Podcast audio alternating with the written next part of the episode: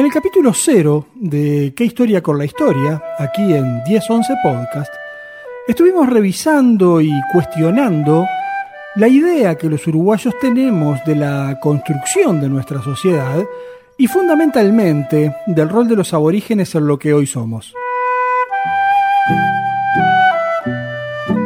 Los indígenas que ocupaban el actual territorio de la República Oriental del Uruguay, junto a los negros y los mestizos resultantes del encuentro de estos dos mundos con los europeos que llegaron a América, fueron la base de un pueblo que comenzó a crear una entidad social con intereses propios y voluntad de construir una organización política que los respalde. La orientalidad como identidad, la idea de nación oriental.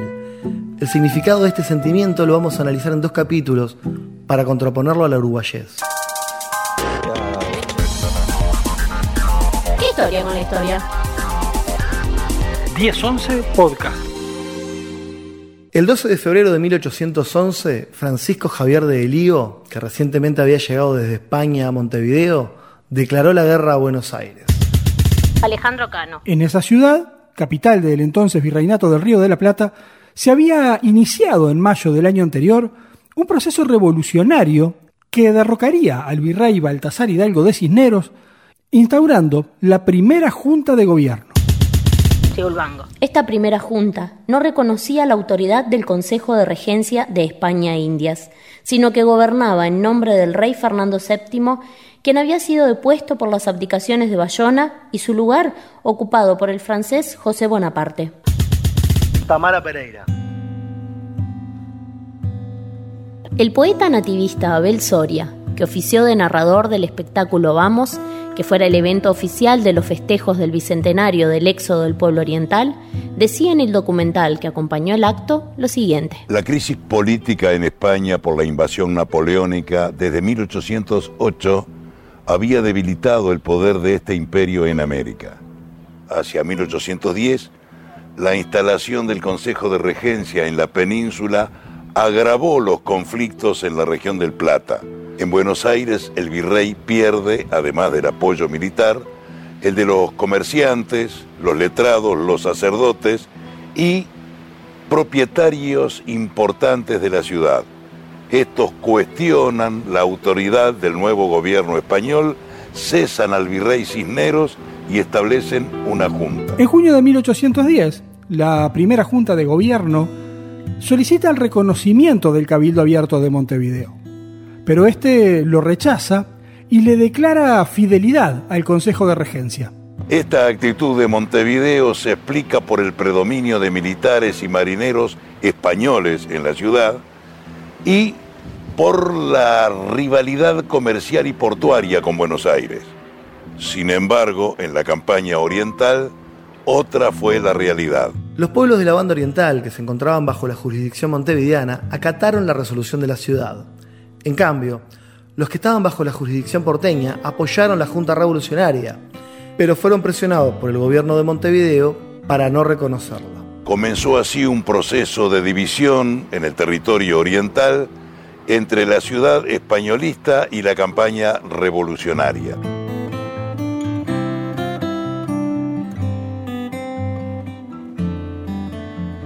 La revuelta en apoyo a la Junta de Mayo, que se hizo sentir en Asensio, tomó rápidamente el control de Villa Mercedes y Santo Domingo de Soriano, liberando un breve enfrentamiento en el Colla, actual ciudad de Rosario en el departamento de Colonia, lo que provocó que las tropas leales a la corona española se instalaran en la entonces Villa de San José para detener el avance de los revolucionarios. El 22 de abril de 1811, en el Paso del Rey, al norte de la actual capital Maragata, los revolucionarios independentistas se enfrentaron por primera vez a las fuerzas españolas. El triunfo revolucionario en San José aisló a Montevideo del puerto fortificado de Colonia y fue el paso previo a la victoria final sobre el ejército español, que se da el 18 de mayo en Las Piedras con José Artigas al mando de un ejército de cerca de mil orientales. Tras la victoria, Artigas exige la rendición de Montevideo, la que es rechazada por la ciudad lo que hace que tres días después los revolucionarios orientales sitien la misma con la suma, el primero de junio, del general Rondó y su grupo.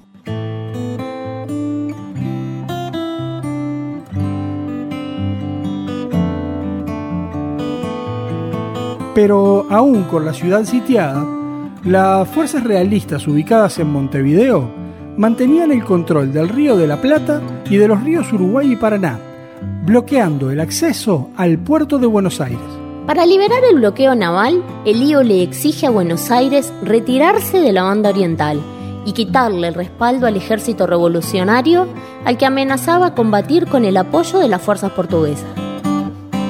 En Río de Janeiro, el embajador británico Lord Stranford inició un proceso de negociación para dejar en suspenso el enfrentamiento entre juntistas porteños y regentistas montevideanos.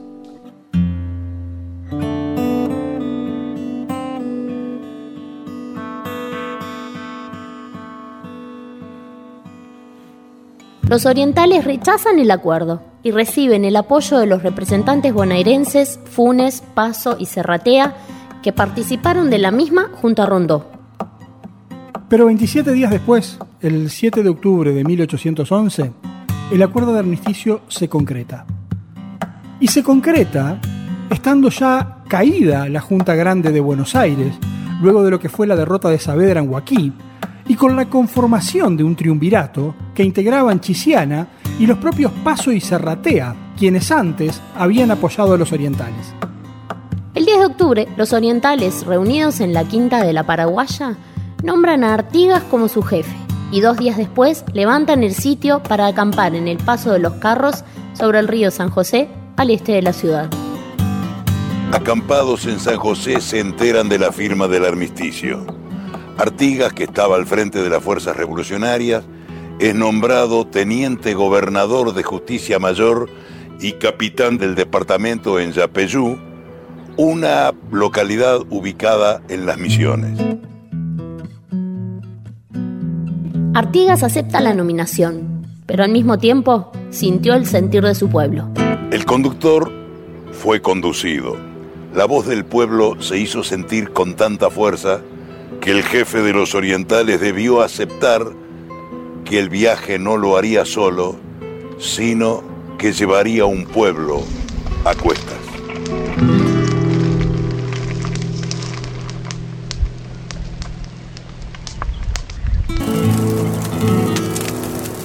Todo individuo que quiera seguirme, hágalo. No quiero que persona alguna venga forzada. Todos, voluntariamente, deben empeñarse en su libertad. Quien no la quiera, deseará permanecer esclavo. El pueblo espontáneamente lo sigue, dando origen así a lo que el propio Artigas denominara la inmigración o la redota.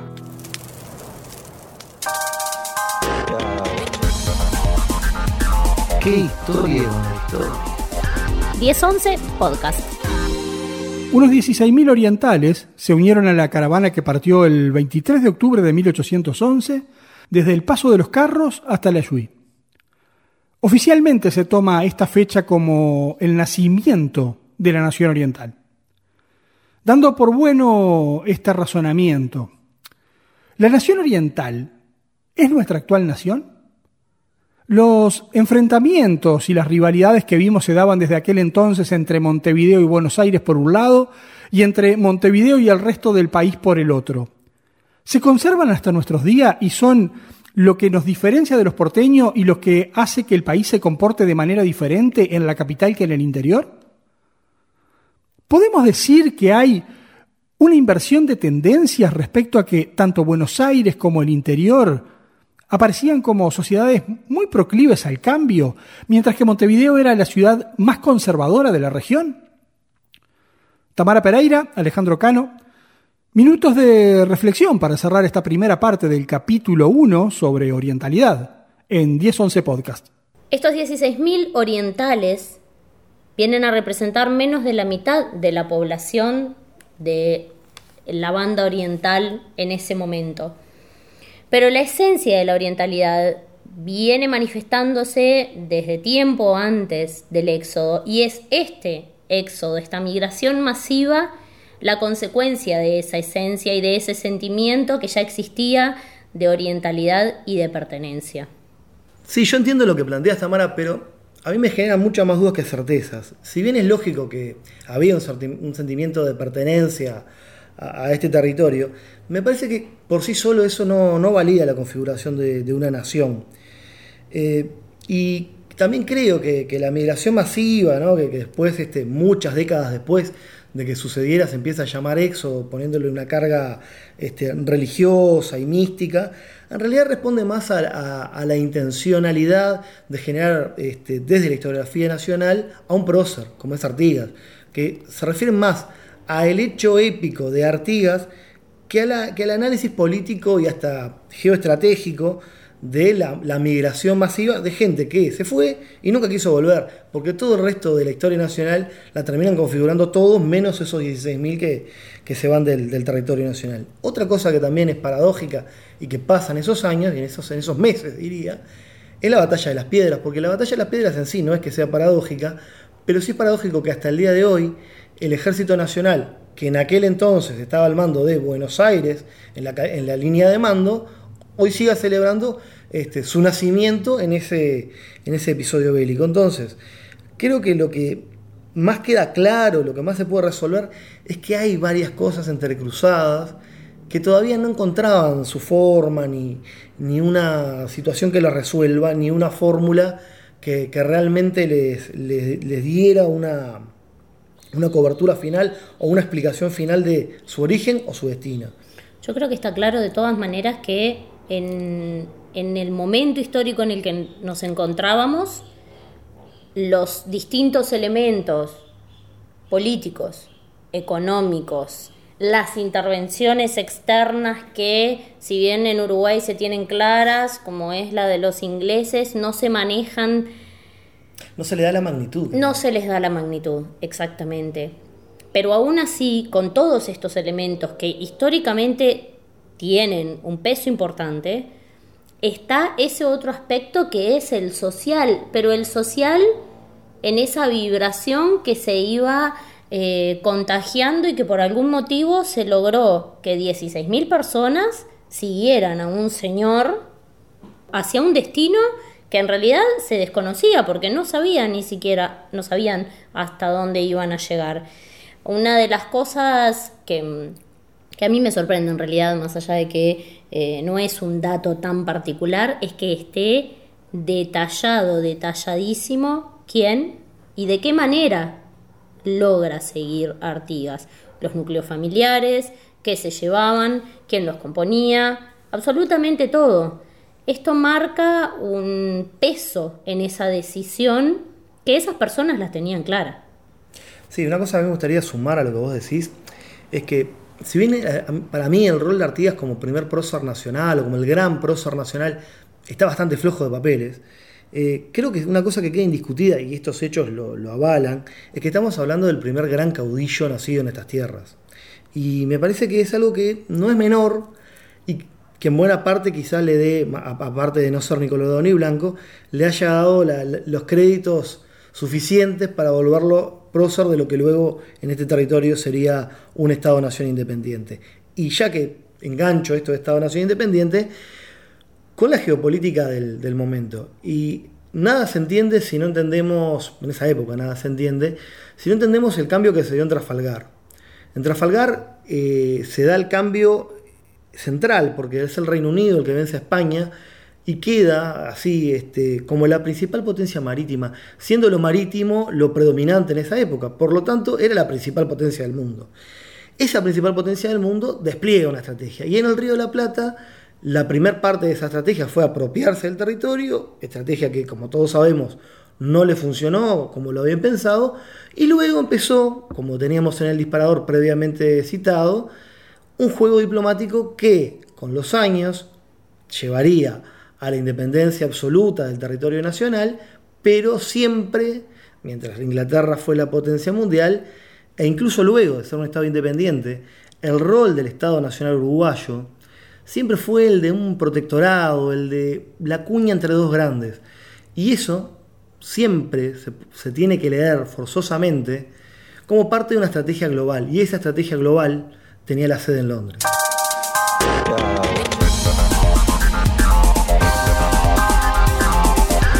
1011 Podcast. Respecto al vínculo entre Buenos Aires y Montevideo, tenemos siempre esta situación que se sostiene hasta el día de hoy de alguna manera de conflicto entre hermanos o un poco esto de ni contigo ni sin ti.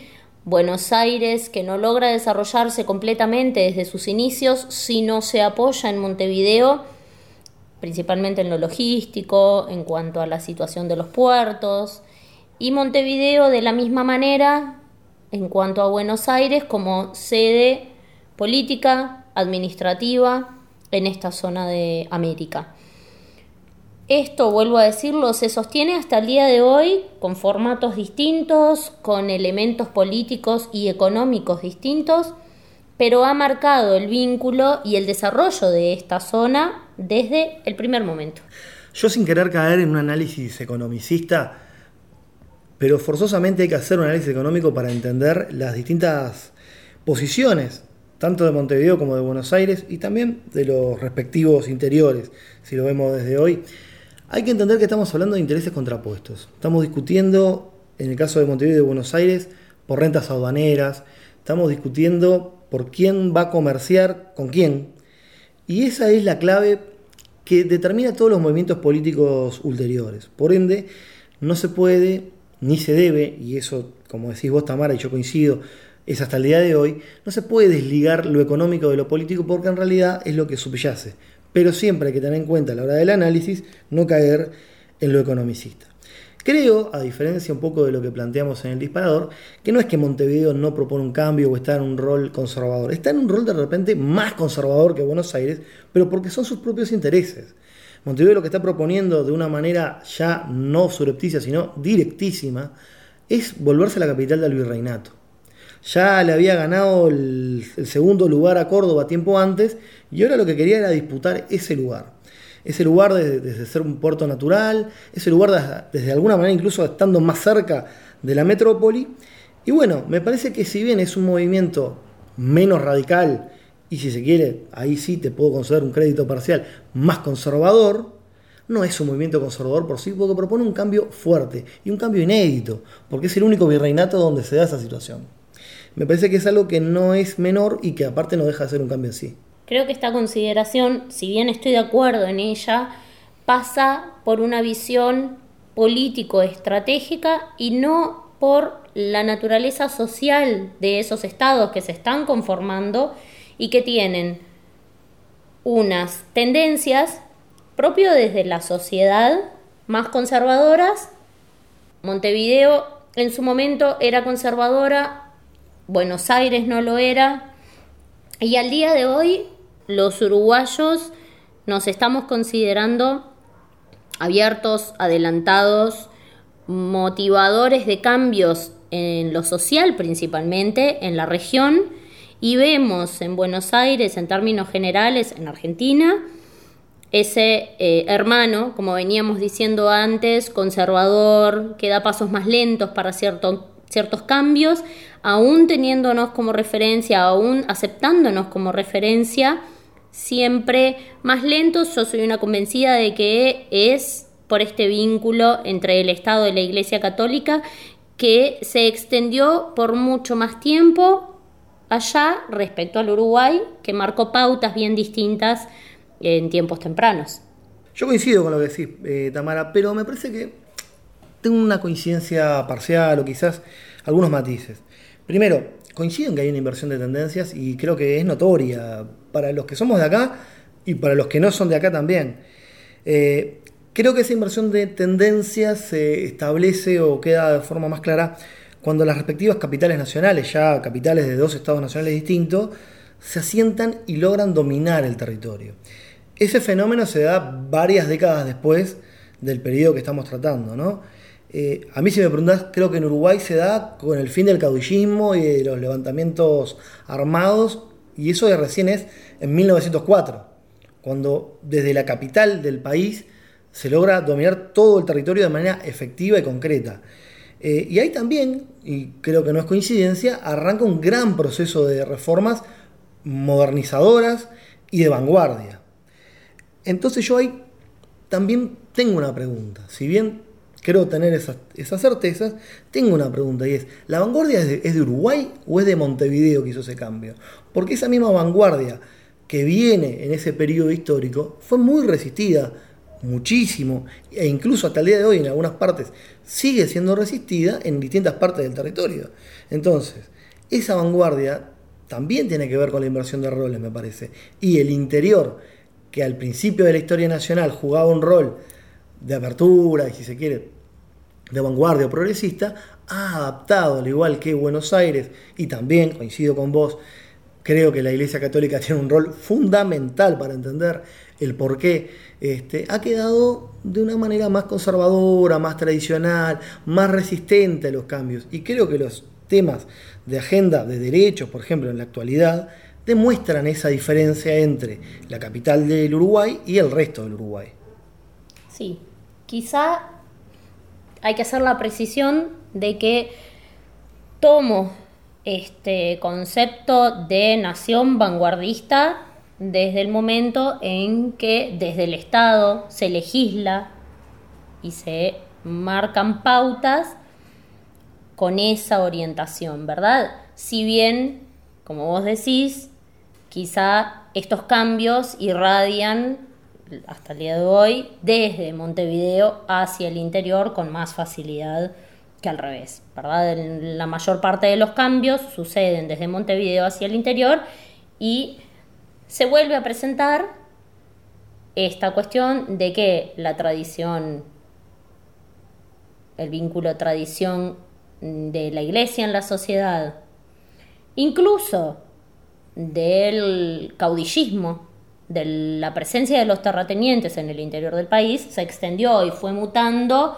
más lentamente que en Montevideo, que Montevideo rápidamente empezó a funcionar como ciudad eh, con, características, ya lo estuvimos hablando, super europeas, en la cual se presentó la migración y empezó a integrar a los inmigrantes de otros países mucho más rápido, por obvias razones. Entonces sí, comparto esto que decís, pero de todas maneras me parece que es importante considerar que la vanguardia es nacional, desde el momento en que los cambios suceden desde el gobierno. Yo coincido con esa visión, naturalmente es parte de lo que veníamos hablando, pero me parece que era importante destacar ese matiz, porque es algo que, si bien, como queda demostrado, creo, eh, se hunde en, lo más profundo de nuestra historia nacional, tiene una repercusión y una vigencia absoluta, de la misma manera que la guerra de puertos. ¿Qué historia es una historia? 1011 Podcast.